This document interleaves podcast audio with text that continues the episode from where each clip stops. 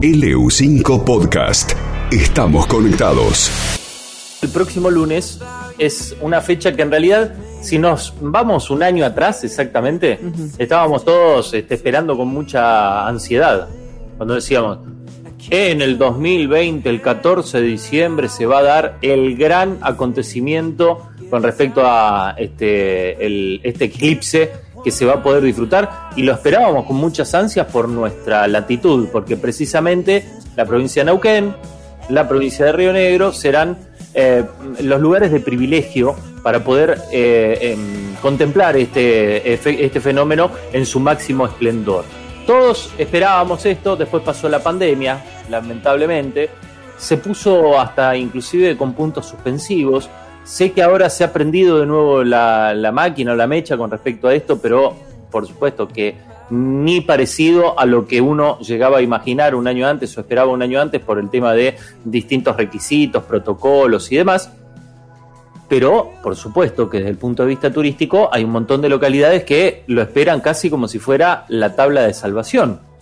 Sin embargo, hay otros que están muy preocupados y vamos a charlar Víctor López es el presidente de la Comisión de Fomento de Santo Tomás, está en línea con nosotros. Víctor, ¿cómo va? Bienvenido. Juan y Daniela los saludamos en viento a favor. ¿Qué tal? ¿Cómo está? Daniela, Juan, un saludo para, todos ustedes. Un gusto poder charlar con, con usted, Víctor. Eh, la verdad es que mm, eh, entendemos que Santo Tomás, de acuerdo a las coordenadas geográficas donde está ubicado, es uno de los puntos de mm, preferencia a nivel internacional para poder visualizar este fenómeno que es el eclipse eh, del, del, próximo 14 de diciembre, el próximo lunes. Sí, tal cual. En la, provincia de Neuquén, el punto exacto, el punto cero cero que se llama va a ser Santo Tomás y corre por la línea ahí en, Las Coloradas, eh, creo que en una estancia que está como a 15 kilómetros de Las Coloradas.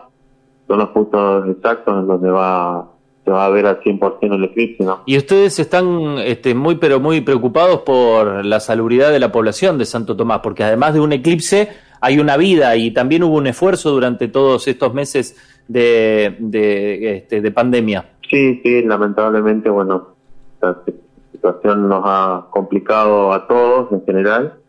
Nosotros ya desde el año pasado ya estábamos trabajando, nosotros estábamos hablando de hacer un festival, eh, ya teníamos muchísimas cosas acordadas con la ministra para, para poder eh, alojar gente acá en el pueblo y bueno, lamentablemente este virus que ha venido para complicarnos la existencia eh, ha provocado que bueno, todas estas cosas que teníamos pensado eh, dejarla de lado y bueno, preservar la vida de, los, de las personas de, acá en el pueblo, así que en principio sí se va a dejar eh, dos, dos lugares privados que ya estaban alquilados desde el año pasado. Eh, por esta cuestión de, ser del año pasado, lo vamos a dejar tal cual, pero bueno, acá en el pueblo no, no vamos a dejar ingresar eh, gente, ¿no? Ustedes no van a dejar ingresar gente foránea al pueblo, es decir, a todo el, casco de la ciudad. ¿Han, ¿Han, previsto lugares o han respetado los lugares y los convenios que tenían? Dos lugares privados, estaba diciendo usted, por fuera de la ciudad y no van a dejar que nadie ingrese al casco al casco urbano. Sí, tal cual. Eh, ya estaban acordados del año pasado, como digo, ya veníamos trabajando, pero bueno, hemos tenido que, renunciar a todo esto, ya teníamos la hostería alquilada, iba a venir gente de, Alemania y bueno, hemos tenido, hemos dado marcha atrás con todas estas cosas por porque uno quiere reservar la, la, vida de las personas. Ya hemos perdido cuatro vecinos por COVID, eh, entonces no, no, no vamos a, permitir que todo este trabajo que hemos hecho durante más de siete, ocho meses lo echemos a perder por unos billetes de, plata. O sea, la plata va y viene, lo mm. que no va y viene son las vidas, entonces hemos decidido preservar la de, nuestra gente. Víctor, eh, cuéntenos, descríbanos un poquito eh, Santo Tomás con respecto a la población. Usted recién nos mencionó que lamentablemente sufrieron la pérdida eh, en, comunidades. siempre una pérdida de una vida es, lamentable, es doloroso y, es triste. En comunidades muy chiquitas o, pequeñas o medianas, donde en líneas generales todos los vecinos se conocen entre sí, eh, tienen un impacto aún mayor todavía. Cuéntenos un poco cómo es la población, qué cantidad de población tiene Santo Tomás y demás. Nosotros tenemos la parte urbana acá, que, el, pueblo en sí, hay 400 personas, en las cuales cuentan con todos los servicios básicos, luz, gas, eh, electricidad, internet, señal de celular y después contamos con cinco parajes que, están a entre 20 y 130 kilómetros de acá de Santo Tomás, eh, que llamamos la zona rural, ¿no?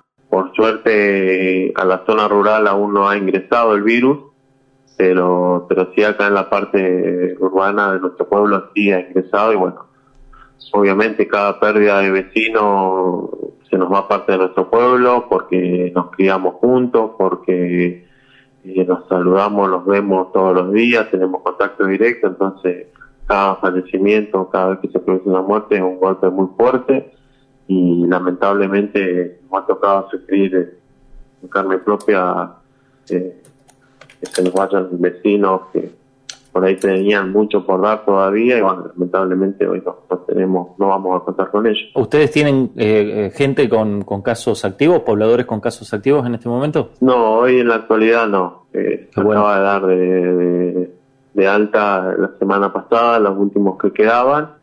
Ya hemos tenido, el principio tuvimos en agosto, que tuvimos más de 50 contagiados y ahora hace prácticamente un mes más o menos tuvimos, volvemos a tener otro otra ola de contagios más que fueron alrededor de, 30 personas más o menos. ¿Pero esos están son casos activos o ya están recuperados? No, ya están todos recuperados. Quiere decir que la localidad, eh, por lo menos en su casco urbano, usted ya nos aclaró que la parte, este, la parte rural no tiene este casos. La verdad que nos alegramos muchísimo, pero el casco urbano entonces, donde viven estas cuatro, este, 400 personas, están libres de COVID. Eh, sí, sí, sí. Ya, bueno, con, la, con los dos contagios que ya hemos tenido en agosto y bueno, ahora calculamos más o menos que ha habido 60% de la población de la parte de acá de Santo Tomás que ya ha, contraído el virus.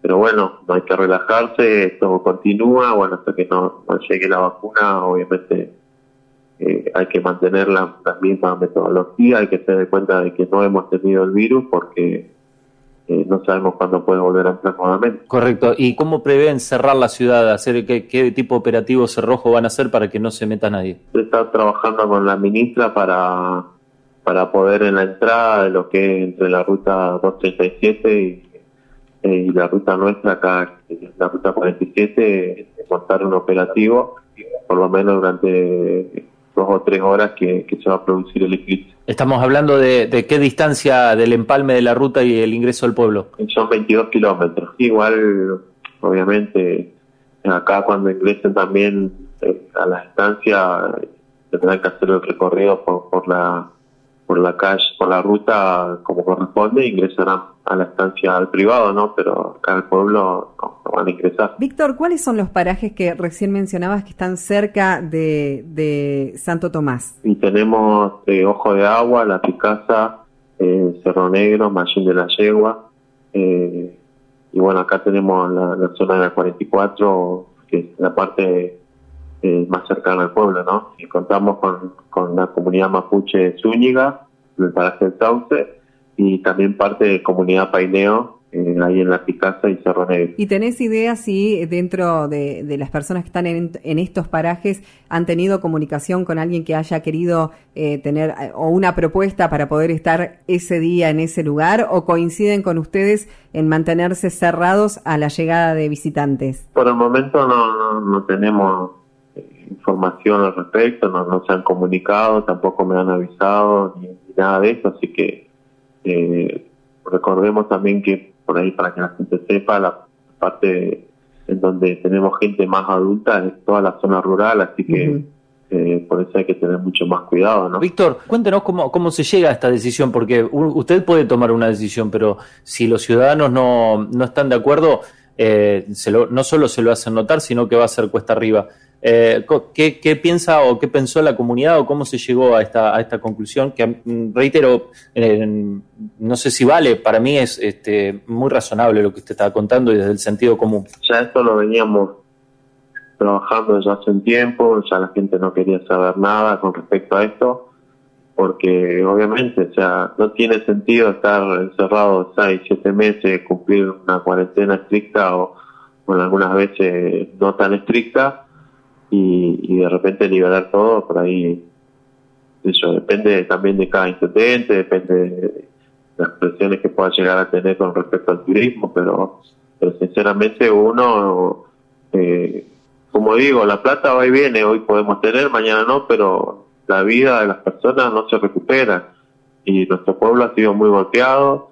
Eh, hemos tenido la visita del gobernador para el aniversario después de la pospandemia y sinceramente como como yo lo dije en mi discurso fue el aniversario más más triste de mi pueblo. Eh, entonces eh, la población hoy se siente así se siente mal eh, y obviamente hay que tratar de tener todos los cuidados necesarios. No por unos billetes de plata vamos a, descuidar nuestro pueblo para, para que por ahí vuelva a entrar el virus y, se nos vuelva a morir algún vecino más. Víctor, le queremos agradecer mucho por el tiempo y mm, este, lo acompañamos en la medida, sobre todo este, o principalmente si, si la comunidad está en la misma sintonía. Eh, es parte de eso, ¿no? De la, de, la soberanía que, se debe tener para tomar decisiones. Algunas no son gratas, por supuesto, eh, pero en definitiva no deja de ser la, voluntad de, todos los vecinos y no solo hay que respetarla, sino que además también hay que poner en, realce este tipo de consensos en un país en donde llegar a un mínimo acuerdo es tan pero tan complicado. Sí, tal cual, como dice usted, pero bueno, hay decisiones que hay que tomar y sinceramente el costo político a mí no me interesa, yo lo que quiero es preservar la vida de mis vecinos eh, y en tres años cuando me toque ir eh, eh, saber que, que uno intentó hacer lo mejor para, para el pueblo, así que muchas gracias, un saludo para, para toda la gente que está simpatizando la radio y bueno, queremos estar en contacto ya cuando podamos salir de esta situación bastante fea que nos ha tocado vivir eh, en nuestro país y en el mundo, así que esperemos salir adelante lo antes posible. Chao, Víctor, gracias y estamos a disposición. Chao. Víctor López es el presidente de la Comisión de Fomento de Santo Tomás. Eh, es una de las zonas geográficas o la zona geográfica, la identificó bien claro, ¿no? Es el punto cero eh, donde el eclipse que se va a producir el próximo lunes 14 de diciembre se va a ver en su máximo esplendor, pero mm, tanto la decisión de la, de, la, comunidad en general y obviamente del presidente de la Comisión de, Fomento es no permitir el arribo de turistas a la, a la localidad. LU5 Podcast. Viento a favor.